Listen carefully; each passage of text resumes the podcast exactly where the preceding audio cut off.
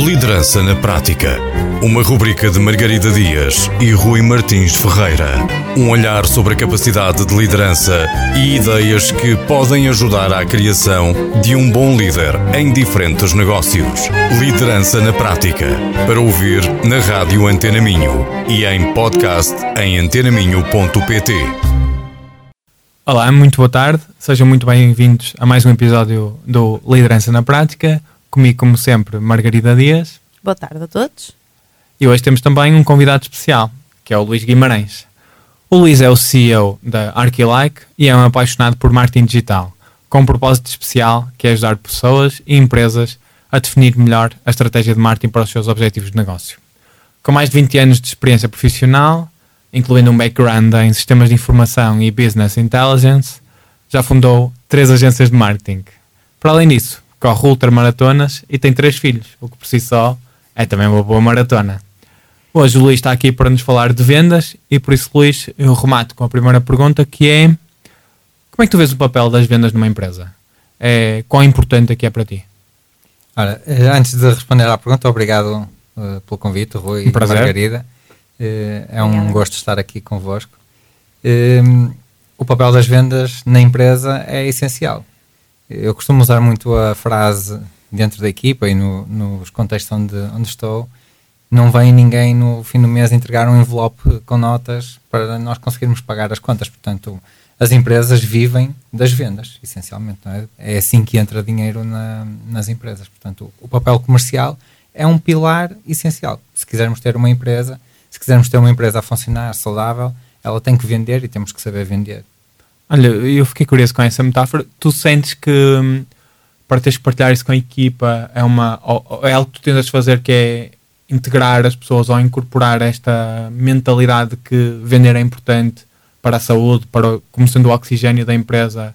Sentes que é importante fazer isso para a equipa? Sim. eh, no caso da minha equipa, toda a gente já fez, eh, eh, já, já fez parte do processo comercial. Neste momento eu estou a assumir sozinho, mas é uma fase intermédia, porque a equipa tem que se focar eh, naquilo que é o trabalho operacional. Mas to- já passamos por uma fase da empresa em que toda a gente vendia, toda a gente fazia chamadas, toda a gente apresentava propostas. E, e acho que é muito importante, pelo menos, terem uma passagem pelo processo comercial para perceber que ok, é assim que nós conseguimos gerar valor para o cliente, gerar valor, é assim que geramos retorno financeiro para a empresa e é assim que nós conseguimos ter empregos e, ter, e fazer o que queremos fazer e ter condições na empresa e pagar as contas, etc.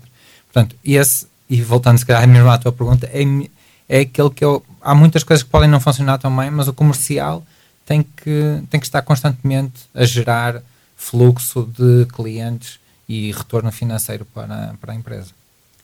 Hum, achei interessante teres dito que ah, as pessoas que agora podem não estar nesse papel, mas já passaram por isso, ah, porque às vezes o inverso acontece, ou seja, ah, aqueles que são os que executam, os que entregam o, o trabalho ao cliente, não foram os mesmos que venderam.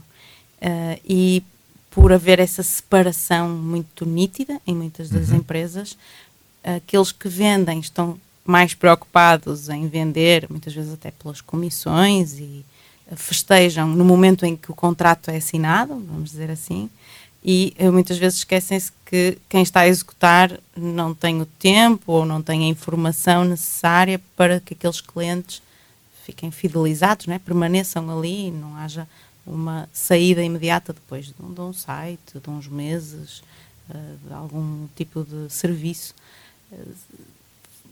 Tens esta ideia? É uma ideia minha, da minha bolha? Não, não é uma, não é uma, é uma ideia, é, é normal isso acontecer. Essa responsabilidade está no, no líder da, da operação ou no líder da empresa, portanto, também depende um bocado da dimensão da, da empresa, que é, per- é perceber eh, se a equipa que está a operacionalizar se tem capacidade de operacionalizar mais, no fundo tem que comunicar com, com o comercial e, e dizer, olha, eh, eu não estou a, eh, ou manda mais ou não estou a conseguir eh, não estou a conseguir dar conta do que estás a enviar. Mas isso depois é um problema que não é das pessoas. É um problema de gestão é um bom problema não é? Acho que todas todas as empresas gostavam de ter esse problema que é eu não tenho capacidade de dar mais resposta. Aliás, nos últimos nós temos lidado muito com arquitetos nos últimos anos e principalmente no, no último ano, dois anos, praticamente todos dizem ah, nós neste momento estamos cheios de trabalho. O pessoal da construção tem muito trabalho e diz que não quer muitos dizem não quer receber mais porque não, não conseguem dar essa resposta. E, e isso é um problema da gestão. E a gestão tem que saber tem que conseguir resolvê-lo é? tem que ou, ou, ou, desacelerar do lado comercial se para a empresa estiver bem aquele nível de, de faturação e de, e de trabalho entregue e, e está tudo bem se tiver não é não temos eh, nós, na, quando estamos à frente de uma empresa, temos sempre a visão de querer crescer, mas há pessoas que não querem. Chegam a um ponto em que está bem. E, e depois tem outra, outra questão que é se a operação está sufocada e não consegue, tem que conseguir recursos para, para aliviar. Aí. Portanto, basicamente é, é jogar com estas, com estas variáveis. Olha, eu já percebi que hum, tu tens uma abordagem proativa às vendas. Nem todas as empresas têm, então um bocado uhum se quiseres, dependentes da, do da boca a boca, talvez seja aquele. Ou da que, vontade dos clientes. Da, que é o que traz o, o, negócio, mas como é que tu estruturas os teus objetivos de vendas? Tu sentas-te com a equipa e projetas o trimestre, o ano, como é que é esse processo? Olha, é, ne, isso é boa prática, okay? e já tiveste aqui um convidado que é excelente a fazer isso, que é o Luís Diogo, é, que é fazer a prática de estabelecer um, um, objetivo e eu normalmente estabeleço sempre, começo na faturação e depois uh, com a faturação quero atingir, a rentabilidade que quero ter e depois uh, desconstruo isso em objetivos de quantos clientes é, novos é que eu preciso para cada, para, em cada mês e, uhum. portanto, quantos, e depois quantos contactos é que preciso fazer para ter esses clientes. Estou a fazer, ou fiz isso agora recentemente numa linha nova de serviço que estou, que, que estou a criar. E mas isso já é uma. Mas já, já já tens aí, portanto, um, algo muito prático que podemos dar a quem nos está a ouvir, que uhum. é objetivo de vendas, quantos clientes é que preciso para ter esse objetivo de vendas, qual é que é a margem que eu quero e depois o que é que eu tenho que fazer por eh, que ações isso. é que eu tenho que fazer consistentemente, porque o segredo está aí, não é? Está na consistência. Quantos, não é quantos negócios é que eu ganho, porque normalmente o, o erro que eu vejo muitas vezes nos departamentos comerciais é, é focarem-se muito, eu tenho que fechar X negócios. Mas um comercial não deve ter. O, sim, isso é, tem que estar na linha do horizonte, mas o dia a dia tem que ser quantas reuniões é que eu marco. Porque isso é que depende, de, isso é que depende do comercial. O que depende de mim é quantos telefonemas é que eu faço, quantas reuniões é que eu marco. Se depois isso se traduz em vendas, vai, já não depende só de mim. Tem muito que depende de mim, mas há uma parte que depende do cliente.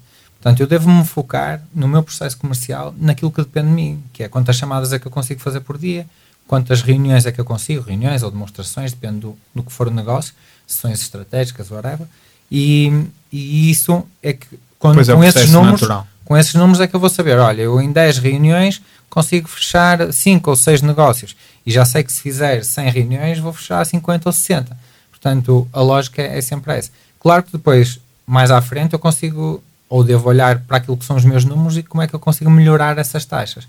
Mas numa primeira fase é no dia, no dia a dia eu sento-me, chego ao escritório e quantas reuniões ou quantos clientes consigo visitar, depois depende do, do modelo de negócio. Mas no fundo, quantas ações que dependem de mim é que eu consigo fazer para provocar uh, uma venda, uma, uma reunião numa primeira fase e uma, e uma venda numa, numa segunda fase. Tu estavas a falar aí de um novo produto é essa abordagem que tens tido ou vais ter? Sim, o que eu fiz foi uh, uma, uma, usar uma, uma técnica que tu também conheces, que é escrever uma lista de 100 pessoas e, e pedir feedback a 100 pessoas. E, e, misturei pessoas, portanto, uh, tu não sabes se estás na lista, portanto, é não falar contigo, nada, não recebi nada. É falar contigo sobre isso. Uh, mas, mas tenho pessoas que, quer, que são pares, portanto, como é o teu caso, não é? Também tens uma agência e, e, tens um contexto muito parecido com o meu. E como vou falar com clientes, como vou falar com pessoas que eu tenho como referência, que têm empresas já de patamares completamente diferentes. O que identificas como, como público-alvo ou potencial não, não só público-alvo, okay. mas pessoas que me podem dar feedback sobre, sobre okay. aquele serviço. E, da forma como eu desenhei e perceber, há, há várias coisas que eu quero perceber, é que se a proposta de valor está bem alinhada, se é clara essa proposta de valor e se as pessoas se identificam com aquilo. E eu já fiz, comecei a fazer este processo na segunda-feira, portanto é mesmo muito recente, mas já fiz quatro ou cinco reuniões e, já, e, e a, a apresentação já foi sendo alterada de acordo com o feedback que as pessoas me vão dando, algum que não faz sentido, outros que fazem, então eu vou adaptando e no fundo vou melhorando o 1%, não é? cada reunião que faço, melhora 1% o processo e acredito que vou chegar ao fim das. Neste momento já tenho cento e, quase 110 nomes, não é? Porque uma das coisas que eu faço também é reúno com a pessoa e depois peço-lhe okay. peço o contacto e assim: olha, o que é que achas que faz sentido falar disto com quem? Com que tipo de pessoas? E depois as pessoas vão me dando contactos. Portanto, e tenho a minha lista a crescer e acredito que vou chegar aos 100, 150, de certeza já com o serviço vendido por si. Portanto, sem eu ter esse ou seja, pode ser que é quase uma venda que começa com um teste ao próprio serviço ou Sim, produto. O produto só faz sentido eh, se ele criar valor e se as pessoas virem valor nele. E o, um, um, erro que eu cometi durante muitos anos eh, foi tentar construir produtos que eu achava que eram bons para o cliente, mas depois não ia pedir feedback ao cliente, portanto, e tentava vender aquilo quase à força, não é? Olha, uhum. Eh, este, este tipo de site é espetacular, mas eu não preciso desse tipo de site. Ou esta, esta estratégia nas redes sociais é espetacular, mas eu não preciso dessa estratégia. Então, agora o que eu fiz foi primeiro transformar um serviço num produto, foi a primeira, uhum. o primeiro passo, produtizar o, o serviço e levá-lo ao mercado e pedir feedback ao mercado. Um, vou aproveitar também que, que, estás aqui a trazer esta ideia, um, mais uma vez não sei se é uma ideia minha, mas há um bocadinho um, por parte de quem é vendedor ou quem, eh, por exemplo, está à procura de trabalho e pode aparecer a oportunidade de entrar numa equipa comercial, um, há um medo associado ao não. Ou seja, muitos até são. Um, pronto, faz parte das tarefas visitar clientes atuais, ou seja, não estamos a, a falar de aquele contacto a frio, uhum. não é? Um, e adiam, empurram com a barriga essa que é a tarefa se calhar mais importante do dia deles para o fim da semana e depois passa para a semana seguinte e vão fazendo pequenas coisas ou a planear rotas, se fizer sentido. Procrastinar. Exatamente. Uh, procrastinam aquilo que sabem que é o mais importante e quando se vão a perceber é pelo medo do não. Sim. Por isso é que eu gostei que tu trouxesses aqui o facto de, em vez de estarem preocupados com quantos é que eu fecho, estarem preocupados com quantos contactos é que eu faço, porque isso eu tenho o controle. Tenho o controle. Isso. Um, isso a mentalidade, uh, achas que é fácil de, de, de incutir? É, é, mais simples das pessoas perceberem. Uh, o, medo, o medo não é natural no ser humano, não é o medo da, da rejeição. E, e, por isso é que os comerciais são pessoas muito especiais. uh, são mesmo, os comerciais são pessoas uh, que têm, têm ali umas nuances que são, são diferentes. E, e, e deixa-me só pegar numa coisa que tu disseste aí e que eu acho que é mesmo importante. Uh, a carreira de um. Uh, fazer uma carreira comercial, e eu tinha um professor na universidade que já nos dizia isso, é a forma mais rápida que qualquer pessoa tem de evoluir na, na carreira. Porque está muito ligado a números, não é? Tu consegues dizer, olha, fechas X negócios, uh, aumentas o teu salário em Y e há as comissões, portanto, e é muito fácil até serem promovidos e pa uhum. passarem para cargos Porque de direção. O impacto é muito visível. É muito é? visível o impacto. É mesmo, mas depois tem esse lado que é, tem que, há, tem que ser pessoas que, de relação, de saber criar uma relação e de não ter medo de ir, de ir à luta, de arregaçar e de saber, olha, eu vou, há, um, há uma frase muito conhecida no, nas vendas que é cada não que eu recebo estou mais próximo do sim.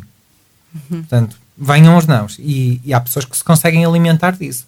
Quem está a começar, muitas vezes não consegue, não consegue visualizar isso e sente um não quase como um ataque pessoal. E é, e é, esse, é esse trabalho que quem está a gerir comerciais tem que fazer, que é um não não é pessoal, é aquela pessoa, ou o produto não é para aquela pessoa naquele tempo, ou, ou então registra no CRM, que é uma coisa muito importante e que os comerciais também têm medo, fazer os registros de tudo que fazem porque mais à frente aquilo vai, aquela informação vai dar jeito. E nós, já com. Eu em agência já tenho seis anos neste, neste percurso e em que estou mais próximo da, da parte comercial. E, e, já acontece muitas vezes de clientes que nós contactamos lá atrás de virem e regressarem e virem, virem ter connosco e dizer: Olha, agora eu estou num momento. Uhum. E lá atrás ele deu-nos um não. Portanto, é, é, saber viver um bocado com, com isso. Olha, e no processo comercial eh, é relativamente simples entender isso quando tens um produto para vender. E mesmo, mesmo um serviço, de certa forma, também, pelo menos quando tu não és a única pessoa do teu negócio. Mas quando tu és a única pessoa do teu negócio e quase que tens que vender também a ti, sentes que existe mais dificuldade nisso? Uh, em uh, as pessoas, porque se têm que expor mais para venderem, sentes que existe mais dificuldade?